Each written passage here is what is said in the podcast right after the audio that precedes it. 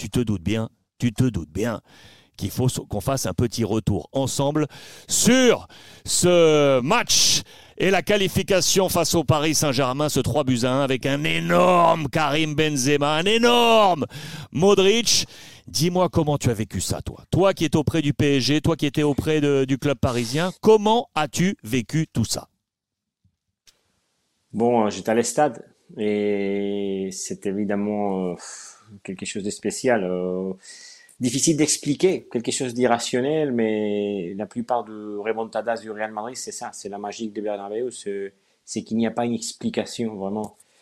il n'y a pas d'art de le match. Même le deux matchs, euh, le PSG, on avait tous l'impression que qu'il allait se qualifier, mais voilà, c'est un peu le que le Real Madrid euh, croit spécialement dans ce type euh, de match, qui croit toujours jusqu'à la fin que, que c'est possible. Euh, et voilà, c'est une atmosphère vraiment spéciale, la communion entre la tribune et le stade. Et difficile d'expliquer du côté du PSG, évidemment que ça, ça va faire du mal. On va voir euh, les conséquences de, de, cette défaite du côté des PSG parce que c'est difficile à calculer par l'instant, mais évidemment qu'il y aura des changements. Et du côté du Real Madrid, évidemment que, que c'est quel huitième de. Euh, il, faut, il, faut, il faut attendre où est-ce qu'il sera capable le Real d'y arriver.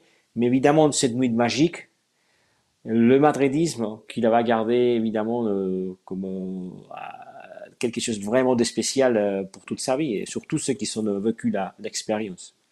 Euh, Pablo Aurore vient de montrer ça là.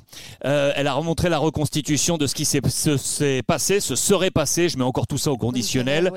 Euh, et ce matin, d'ailleurs, tu as publié, on va le voir sur Marca, qu'il pourrait y avoir des changements au Paris Saint-Germain, mais des changements qui ne devraient pas affecter Nasser El Khelaifi, le président, qui pourrait toucher Leonardo, mais pas affecter le président. Revenons sur la reconstitution. en Espagne, on a énormément parlé de ça. Hein. Oui, énormément, mais c'est évident, c'est évident.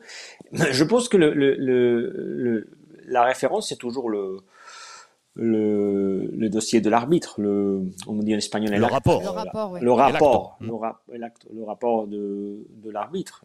Le rapport, c'est évidemment suffisant pour, pour, euh, pour être alerte, pour voir qu'est-ce qui va se passer. Après, après au-delà de, de, du rapport de l'arbitre, il y a différentes versions. Du côté mm-hmm. du Real Madrid, ils insistent qu'il y avait cette agressivité du côté des Kelaifi, du côté des PSG, démontre cette agressivité et il, il parle qu'il des tensions entre, entre surtout Leonardo, parce que du côté des PSG, il s'assure que c'était Leonardo qui a tapé la porte de l'arbitre, pas, pas, Nasser qui était dans un douzième plan.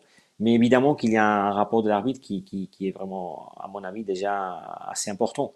Et après les versions, comme je dis, de, de ce qui s'est passé, c'est différent si vous vous, vous, allez vers le, Real ou vers le PSG.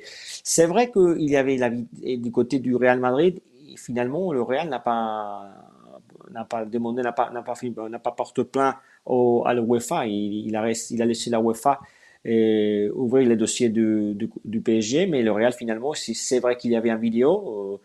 Euh, maintenant, cette vidéo n'existait plus. Ou il y a la, volonté du Real Madrid de, montrer cette vidéo.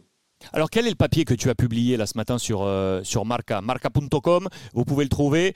Euh, dis-nous ce que, tu as comme information là sur ça et quelles seraient les turbulences à la tête du Paris Saint-Germain dans les prochains temps.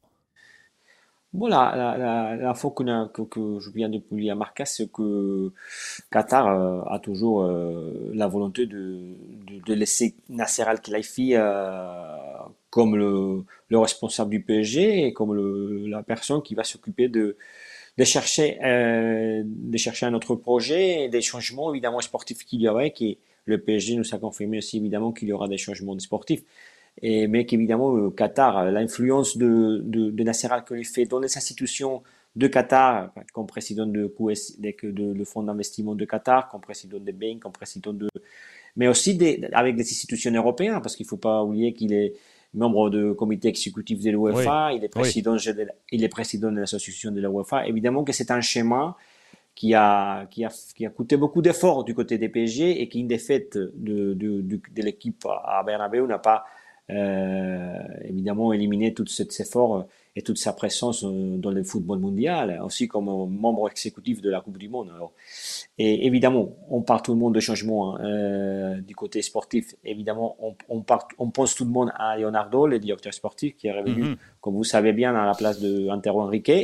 Et Pochettino, mais Pochettino, il a un nom de contrat et il faut voir si vraiment le deux part, euh, Pochettino et PSG sont d'accord de continuer ensemble parce qu'il y a et aussi la, la, doute de Pochettino, vraiment, il, il pense déjà à changer d'équipe. Il a la, la, la possibilité de, de, Manchester United.